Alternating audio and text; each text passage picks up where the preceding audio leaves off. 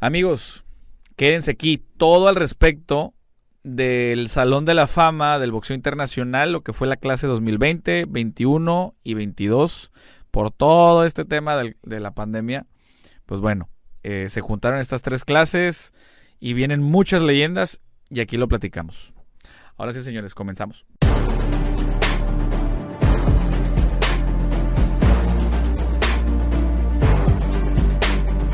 Amigos, ¿cómo están? Por primera vez en Boxeo Analítico vamos a hacer mención de, este acontecimiento. Si bien es cierto, el proyecto Boxeo Analítico nace el año pasado, en 2021, en plena pandemia, ya saben, ¿no? Hay un. Hay un. Pues es un organismo. Pero bueno.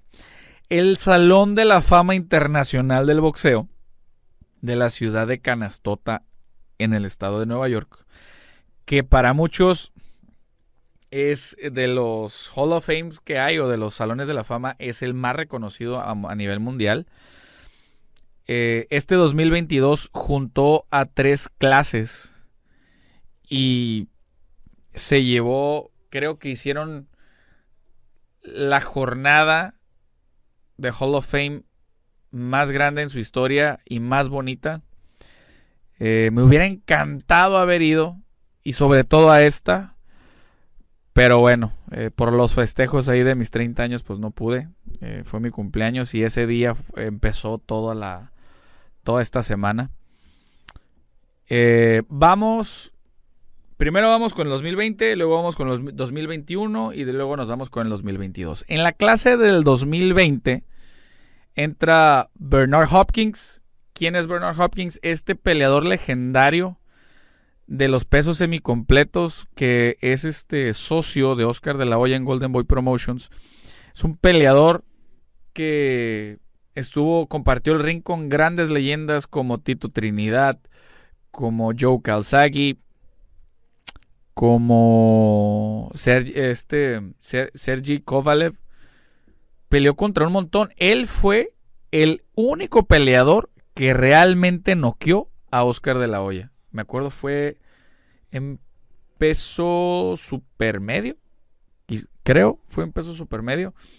Y fue el único. Me acuerdo que le pegó un golpe al hígado, un ganchito al hígado, del cual Oscar de la Hoya no se pudo recuperar. Según yo, fue en el 2000, 2005.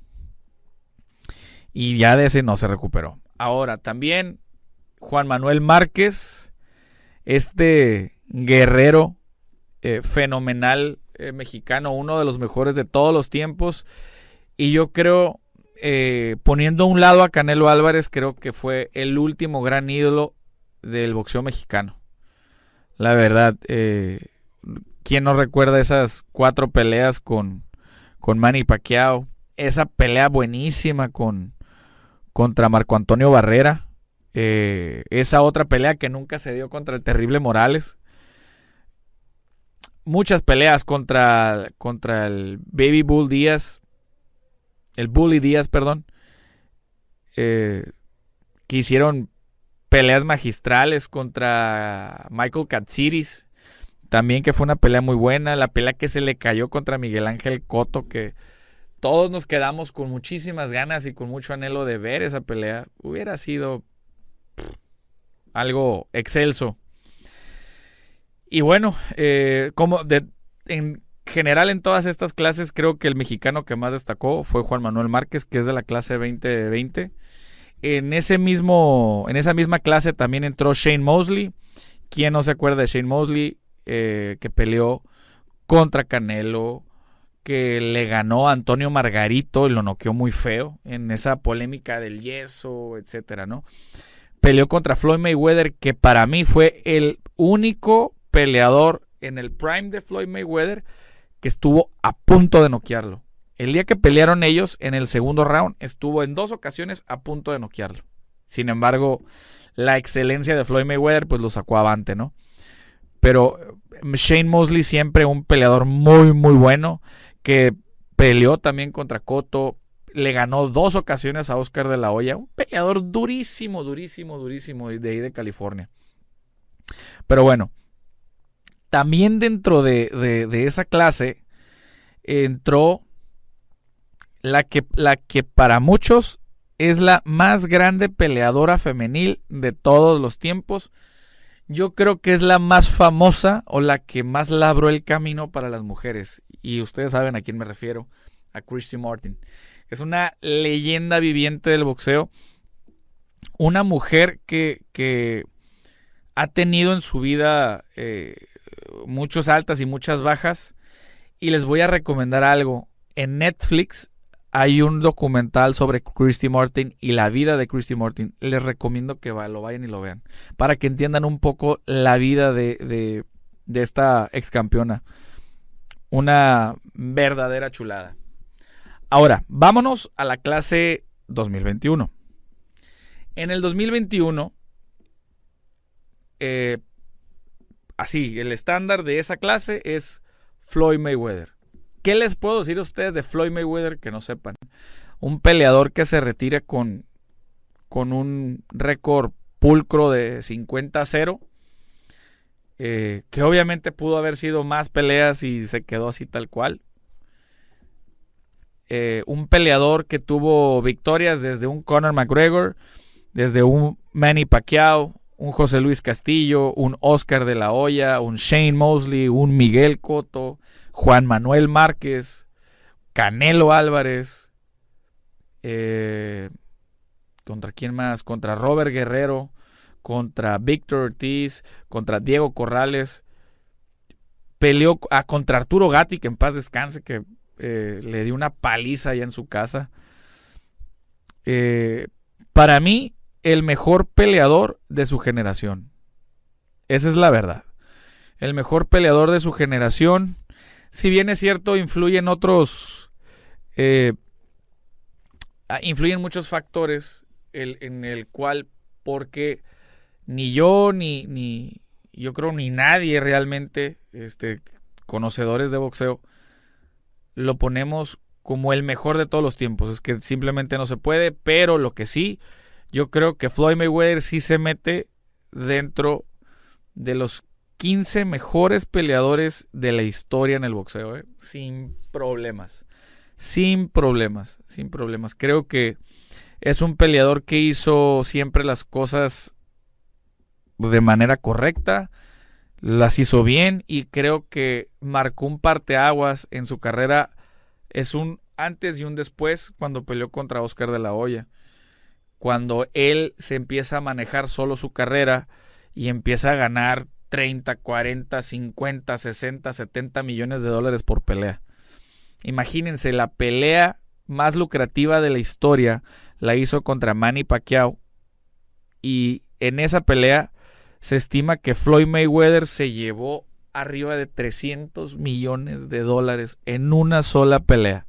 Imagínense. Y se la volvió a llevar cerquita de por ahí, a lo mejor poquito menos, como 250 y tantos contra Conor McGregor. Imagínense esa cantidad de dinero. O sea, casi, casi llegándole aquí al salario del productor. Pero bueno, lo bueno es que no alcanzo a escuchar las quejas porque hay un vidrio aquí de por medio.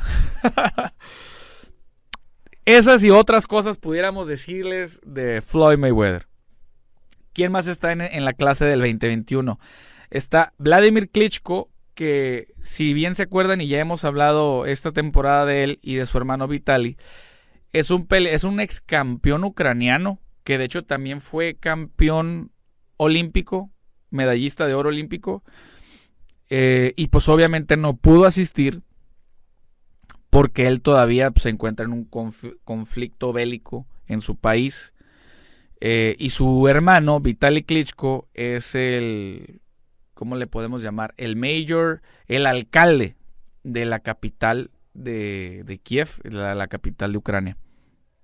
Pero bueno, también para mí, uno de mis peleadores favoritos hasta el momento de que se retiró y siempre me quedé con ganas de que regresara a pelear contra Canelo. Andrew Ward, un peleador que fue se retiró invicto, un peleador que fue medallista de oro olímpico, un peleador que representó mucho para la gente que, que sufre de repente esa segregación, ya que él es de padre, padre blanco y de mamá y de mamá negra. Y él sufría ese mismo racismo entre los blancos y los negros porque si sus amigos le decían que no era negro, que era blanco, y los blancos le decían que no era blanco, que era negro. Entonces, la historia de Andrew Ward es una historia muy buena, es una historia muy inspiradora. Yo recuerdo eh, que por ahí había guardado una conferencia que da Andrew Ward hace años y explicaba ese problema. Y sin embargo fue un peleador muy inteligente arriba del ring, como muy pocos. ¿eh? Sin embargo, como él siempre se movió en la, en la categoría de los pesos supermedios, realmente fue muy dominante y nadie en sus tiempos pelaba las 168 libras. Por eso para mí debió haber regresado contra Canelo. No está de más, ¿eh? Nunca, está, nunca es tarde. Pero creo que eh, ya, ya se quemó ese cartucho. Pero bueno, ahora de las mujeres, otra de las, de las mejores peleadoras femeninas de todos los tiempos. La hija de Mohamed Ali, Laila Ali. Una peleadora que si bien noqueó a Christy Martin, porque Christy Martin tomó el riesgo de subir hasta peso, creo, peso medio, supermedio en femenil. Eh, Laila Lee creo que ha sido la mejor en su división. Una, una de las mejores peleadoras femeninas de todos los tiempos. Y pues bueno, marca un parteaguas también. La, la hija de, de una leyenda que para muchos es el más grande peleador de todos los tiempos, como lo es Mohamed Ali. Eh, sin tecnicismos, voy de acuerdo con ello. Eh, y bueno, bien merecido, la verdad. Ahora, vámonos a la clase del 2022, de este año. Miguel Coto. Miguel Coto eh, encabeza la lista. Y pues ¿Quién no se acuerda de Miguel Cotto, de esas, esas batallas, desde que cuando perdió el, invicto contra Antonio Margarito en esa polémica pelea? Cuando él le gana, que no sé si una o dos veces a, Sugar Shane Mosley. Eh, pelea contra Floyd Mayweather en una pelea bien dura. Eh, también le hace una pelea bastante complicada a Saúl Canelo Álvarez. Recuerdo también cuando sorpresivamente perdió contra Austin Trout ahí en el Madison Square Garden, eso también me acuerdo. También me acuerdo cuando le arrebata el campeonato de peso medio en, también en el Madison Square Garden a Sergio Maravilla Martínez. Una pelea con una promoción bestial. Una promoción bestial que me acuerdo y la verdad es de que es eh, algo, algo muy bonito. La verdad es algo, algo muy bonito. Digo, Miguel Cotto en, en, su momento, en su generación, era el tercer peleador que más vendía por detrás de Floyd Mayweather y de Manny Pacquiao. O sea, un peleador que, que en su momento se fajó con organismos y, y dejó eh, de su lado votado los campeonatos porque decía, ¿Y yo por qué le voy a dar un millón y medio de dólares a un organismo por solamente pelear por su campeonato, etcétera? Y que él prefería darle ese dinero a sus hijos que a un organismo. Y, me acuerdo que empezaba a marcar ciertos paradigmas eh, Miguel Coto. La verdad es que mis respetos, uno de uno de mis, de mis peleadores favoritos dentro de su generación. Y la verdad, como él, no hay otro. Y bueno, también entró el que para muchos y por muchos años en aquella época fue el mejor peleador libra por libra. Y es este peleador que, si mal no recuerdo, fue en las en las Olimpiadas de Seúl, Seúl 88, creo, fue eh, medallista de plata, Roy Jones Jr., eh, este peleador supermedio y semicompleto que tenía un estilo bastante único, que él era muy... Era, era como un Floyd Mayweather grandote y, demasiado... Era más fancy, no sé cómo decirlo, pero era un peleador excelso, tenía un estilo bastante, bastante interesante. Eh, que llegó a pelear contra varios. Llegó a pelear contra Joe Calzaghe. Llegó a pelear, digo, contra Bernard Hopkins. Llegó a pelear también contra. Este. Contra mi, mi buen amigo el que le decimos el Mason the Lion Dixon. Y ah, peleó contra, contra muchos. Y también creo que al final de su carrera la desperdició demasiado. Porque lo estaban noqueando y noqueando y noqueando y noqueando. Y pues bueno. Pero yo creo que todo. La derrota más sorpresiva. Si, mal no recuerdo, fue contra Antonio Tarver, este que les digo de Mason the Lion Dixon cuando lo noquearon en el segundo round, de manera sorpresiva. Y pues de ahí volvió a renacer y fue cuando ya empezó a caer este, la, carrera de Roy Jones Jr. Pero bueno, eh, y después de él, ah, peleó también contra este, pero para mí, y, y lo dije no hace mucho, uno de los peleadores más infravalorados de todos los tiempos. Yo creo que de los pesos medianamente grandes es el peleador más infravalorado, que nunca se le dio realmente lo que lo, el lugar que él valía. Para mí uno de los mejores de todos los tiempos y veo las listas y ahí no está, que es James Likes Out Tony, para mí de los mejores peleadores, de los peleadores más completos que ha pisado un ring. Eh, de repente era un peleador bastante indisciplinado, pero era un peleador muy talentoso. Ese, era ese típico campeón que de repente se la pinteaba, no iba a entrenar, pero era puro talento. Era, estaba colmado de talento. James, James Tony llegó a ser campeón en peso medio, supermedio, semicompleto y no sé si llegó en completo. Creo que no. Pero para mí uno de los mejores peleadores de todos los tiempos, ¿eh? Sin problema alguno. Y yo me pudiera agarrar horas y horas y horas y horas hablando de James Tony. Que también después empezó a medio echar a, la basura su carrera. Se llegó a meter también a la UFC a pelear contra uno de los mejores de todos los tiempos, como era este Randy Couture. Y lo terminaron sometiendo de volada. Y entre otras babosadas que llegó a hacer. Pero bueno, vámonos eh, a la que sigue, que es la ex campeona mundial de boxeo, creo dos veces, y aparte ex campeona de la UFC, que es Holly Holm. Esta peleadora que todo mundo ahorita realmente la conoce porque fue campeona de UFC y porque fue quien derrotó eh, por primera vez a Ronda Rousey, que la noqueó, me acuerdo, en el Marvel Stadium ahí en Australia. Eh, pero esa peleadora, antes de entrar a UFC, fue campeona mundial de boxeo en dos ocasiones y era de las peleadoras más condecoradas de boxeo y ahora por fin fue inducida al Salón de la Fama. Por otro lado, y una mención rapidita, este, a mi buen amigo Bob Jalen de allá de Inglaterra fue también eh, inducido al Salón de la Fama. Obviamente no dio así como muchas entrevistas ni nada por el polémico caso del MTK Global. Y si ustedes no saben de eso, vayan y busquen en internet toda la polémica de MTK Global. Y pues bueno, mi amigo Bob era el, jefe de, ahí.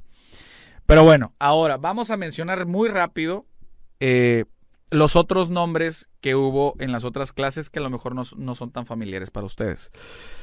Frank Ernie, Paddy Ryan, Bárbara Buttrick, Lucía Ryder, una peleadora muy buena, Ludi Vela, este promotor eh, legendario, Cari Duva, otra, otra promotora eh, muy muy buena, otra leyenda como lo, como lo fue Dan Gusen, mis respetos, eh, Bernard Fernández y Thomas Hauser. Esa en la clase de boxeo, en la clase 2020. Ahora, en la clase 2021, los otros nombres fue Anna Wolf, Marianne Tominor, Jackie Towanda, es una peleadora muy buena, Davy Moore, Freddie Brown, el doctor, em, la doctora, perdón, Margaret Goodman, Jackie McCoy, George Kimball, Jay Larkin. Eso fue en la clase 2021. Ahora la clase 2022 eh, fue eh, Regina Helmich, Bill Clapman, Ron Borges, Todd Morgan y Chuck Hall. Esas fueron otras de las personalidades eh, que fueron inducidas al Salón de la Fama. Acuérdense que el Salón de la Fama no solamente son para boxeadores. De repente entran promotores, entran presidentes, entran periodistas, entran referees, entran jueces. Por ahí también vi a, mi buen amigo Kenny Bayless, que la verdad me da mucho orgullo verlo ahí. Eh, para mí, uno de los, de los mejores referees que han existido dentro del boxeo y una persona, una de las personas más finas que he conocido dentro del mundo del boxeo, la verdad. Pero bueno, señores, ¿qué les pareció? ¿Qué les pareció? Ojalá ya hayan visto algún tipo de metraje o algo referente a este, esta jornada especial que se dio en, este junio presente, donde se juntaron estas tres clases y había demasiado talento, demasiada gloria alrededor de, de, estas ceremonias. La verdad me siento contento, me siento contento también por Juan Manuel Márquez, que más que merecido lo tiene. Eh, y pues bueno, señores, coméntenme aquí abajo qué les parece, a qué otro peleador deberían de exaltar al Salón de la Fama de los que aún no, lo han hecho. Comenten aquí en sus comentarios qué les pareció, si se me pasó a alguien, coméntenmelo también.